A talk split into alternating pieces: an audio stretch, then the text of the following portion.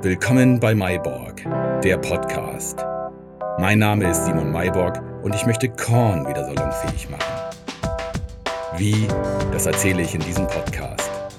Wer Lust hat, mir zu schreiben, egal ob Fragen, Anregungen oder Kritik, erreicht mich per E-Mail über moin.myborg.co oder über unsere Facebook-Seite. Mayborg.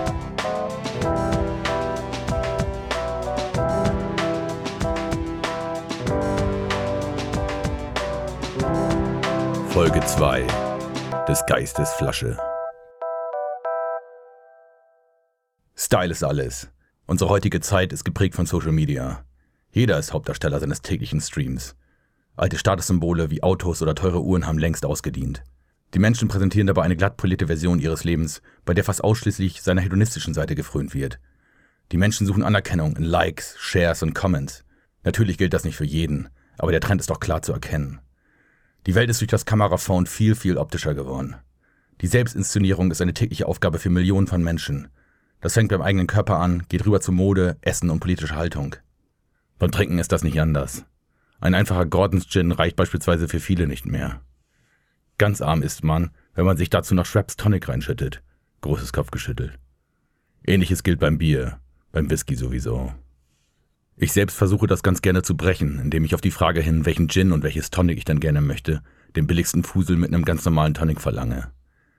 Aus den ganzen Menschen können in den letzten Jahren nicht alles gemäß geworden sein, die jede kleine Variante unter einem Tonic herausschmecken können. Das Ganze ist größtenteils der Selbstinszenierungswilligkeit der Leute geschuldet.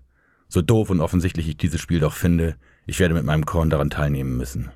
Da Korn imagemäßig obendrein noch mit einem gewissen Starthandicap um die Ecke kommt, muss der Maybach auf stilistischer Ebene wirklich überzeugen. Meine Konkurrenz sind dabei nicht nur andere Korns, sondern im Grunde alles, was den Gast hinter der Theke anlächelt. Optisch muss die Flasche Aufmerksamkeit auf sich ziehen können. Sie muss die Leute inspirieren und anregen, mal wieder ein Korn zu trinken. Wenn man Korn im Supermarkt studiert, fällt auf, dass die meisten runde Flaschen haben.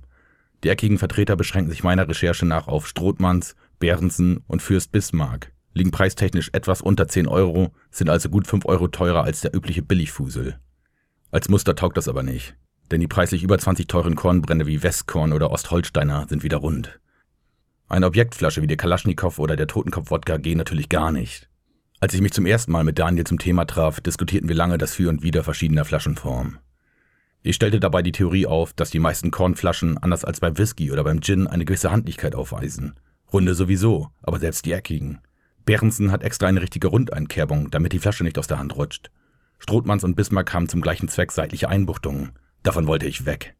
Mir schwebte schon da eine eckige, wenn nicht gar kantige Flasche vor. Korn wird weiterhin auch als klarer bezeichnet. Deshalb kam das Thema der Flaschenfarbe gar nicht erst großartig auf. Wir waren uns einig, dass wir klar auf Weißglas gehen würden. Keine Tönung, nix. Am Abend nach unserem bierseligen Gespräch im Reh, einer schönen Bar in fußläufiger Nachbarschaft, hatte ich bereits einen ersten Vorschlag von Daniel im Postfach. Er war sicherlich nicht ganz ernst gemeint, aber ich wusste, nun habe ich Daniel angefixt. Das wird super.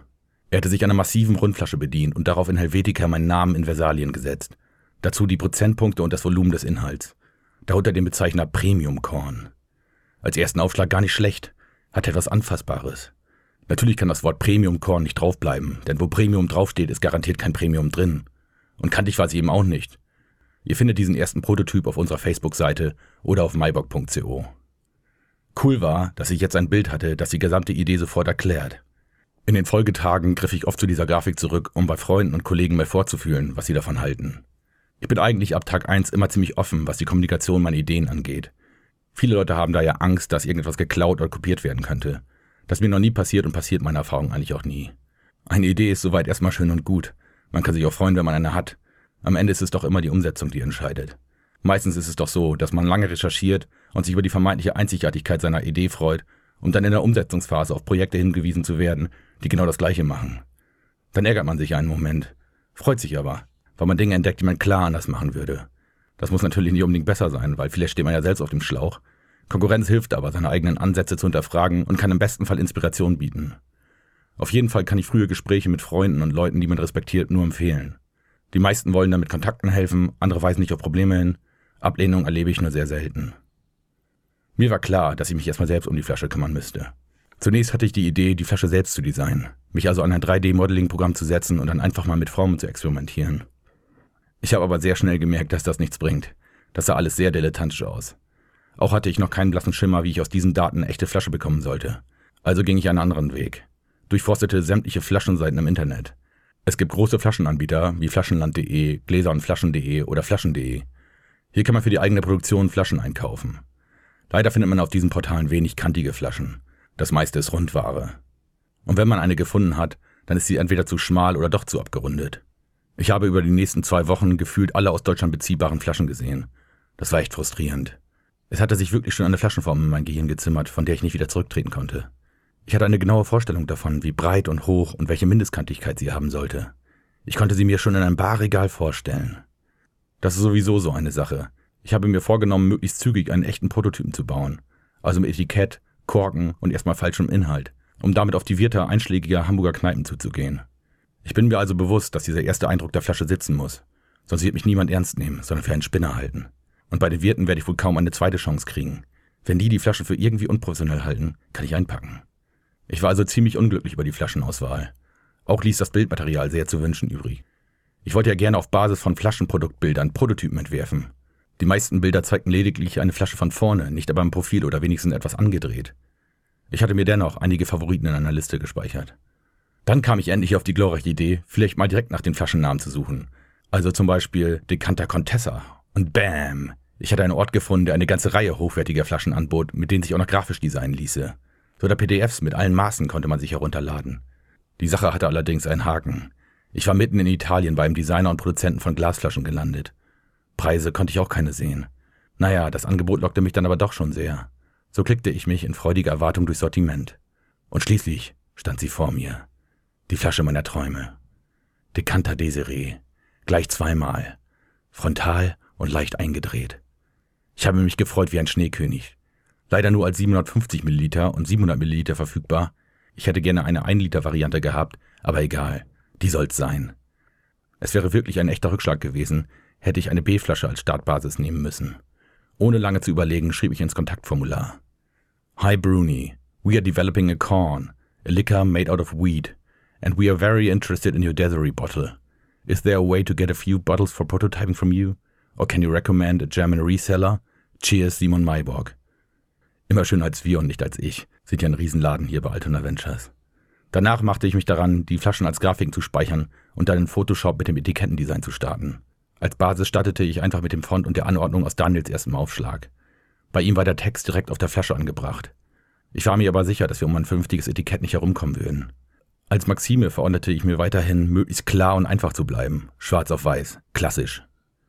Ich begann zunächst mit einem rechteckigen Untergrund. Total langweilig. Da die Flasche sich nach unten hin etwas verjüngt, probierte ich ein Trapez. Schon besser, aber immer noch nicht der Stein der Weisen. Da erinnerte ich mich an unsere Millionärs-App und das Wappen für unser Schweine-Ebay. Beide Sechsecke, Hexagons.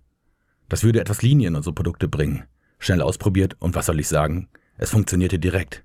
Als leichte Abwandlung und wegen der Verjüngung der Flasche habe ich es dann doch noch etwas enger gemacht nach unten hin. Auf der Rückseite hat sicherlich mehr zu stehen. Daher entschied ich mich dafür, das Hexagon etwas zu öffnen, dabei das Etikett nach unten hin zu verlängern und gerade abzuschließen. Dadurch entstand ein unregelmäßiges Fünfeck, das sich über rund drei Viertel des Flaschenrückens erstreckt. Oben noch einen schwarzen Kasten als Korken drauf und fertig. Das war ein grandioser Tag. Gefühlt passte alles. Wenn ich jetzt noch diese Flasche bekomme, sollte dem ersten richtigen Prototyp nicht mehr viel entgegenstehen. Meine ersten Texte auf der Flasche waren noch recht dürftig. Ich wollte gern eine Art Tagline draufschreiben, wie man sie aus Filmen kennt. Dazu einen liebevollen Satz. Als ersten Satz schrieb ich recht spontan, aus norddeutschem Weizen in kupferner Brennanlage mit Herzblut gebrannt runter. Finde ich immer noch gut. Die Tagline fand ich ein paar Tage später auf dem Fahrrad, zurück vom Kornern auf dem Alma-Wartenberg-Platz bei mir um die Ecke. Kantig, kühl, norddeutsch. Etwas angedüdelt hielt ich das für eine sehr gute Idee. Schrieb sie abends Daniel noch per Mail, um am nächsten Morgen dieses Norddeutsch gleich wieder scheiße zu finden. Regionalität hin oder her. Ich bin aufgewachsen damit, keinen besonderen Stolz aus dem Glück zu ziehen, zufällig in einer Gegend der Welt geboren zu sein, der es verdammt gut geht. Also musste das Norddeutsch raus. Ich musste auch gar nicht lange danach suchen, was an dessen Stelle treten sollte. Klar. Also kantig, kühl, klar. Eine herrlich simple Alliteration. Auf malbock.co und unserer Facebook-Seite findet ihr unsere ersten Flaschendesigns, samt Rechtschreibfehler. Ein paar Tage später, vielleicht eine Woche verstrich, und ich begann mir Sorgen zu machen. War die Post überhaupt bei den Italienern eingegangen? Oder verstanden sie mein Englisch nicht? Hm. Ungeduldig, wie ich nun mal bin, schrieb ich nochmal deutsche Glaslieferanten an, ob es nicht möglich sei, die Flasche über sie zu beziehen. Diese meldeten sich prompt. Guten Tag, Herr Mayborg. Vielen Dank für Ihre Anfrage. Laut den mir vorliegenden Informationen wird diese Flasche aktuell nur in Größe 0,7 Liter produziert. Bild anbei. Von den gewünschten Größen 0,5 Liter und 1 Liter gibt es aktuell keine Formsätze, weil es hierfür keine Aufträge gibt. Mindestproduktionsmengen wären dann pro Sorte 30.000 Stück, bei entstehenden Formkosten von ca. 18.000 Euro. Bei Rückfragen stehe ich Ihnen gerne zur Verfügung. Fuck. 18.000 Flocken. Sollte ich wirklich auf meine Wunschflasche verzichten müssen? Ich hatte wirklich gar keine Lust, erneut auf Flaschenjagd gehen zu müssen. Ich blätterte in meinen Favoriten der Alternativen. Wirklich frustrierend. Ich richtete mein gesenktes Haupt auf, um vom Neuen zu starten. Da ploppte plötzlich am oberen rechten Rand des Desktops eine Notification auf. Bruni, Roberta. Voller Spannung öffnete ich die E-Mail. Sehr geehrter Herr Mayborg, vielen Dank für Ihr Schreiben und das in unsere Modelle gesetzte Interesse. Sie werden die gewünschte Bemusterung bis Ende des Monats bekommen. Zur Info, wir haben vom 10. bis einschließlich 19. August wegen Sommerferien geschlossen. Gerne bleibe ich in Erwartung, von Ihnen über die Abnahmemengen zu hören, um unser bestes Angebot dementsprechend bestätigen zu können. Für weitere Info stehe ich Ihnen jetzt jederzeit zur Verfügung. Mit freundlichen Grüßen, Roberta. Yes! Das war Folge 2. Schaltet nächste Woche wieder ein, wenn ihr Bock habt. Dann werde ich mich mit dem angedachten Vertrieb und dem Internetauftritt von MyBook beschäftigen. Falls ihr Fragen, Anregungen oder Kritik habt, schreibt mir weiterhin per Mail an moin.mybock.co oder über unsere Facebook-Seite MyBock. Bis zum nächsten Mal. Tschüss.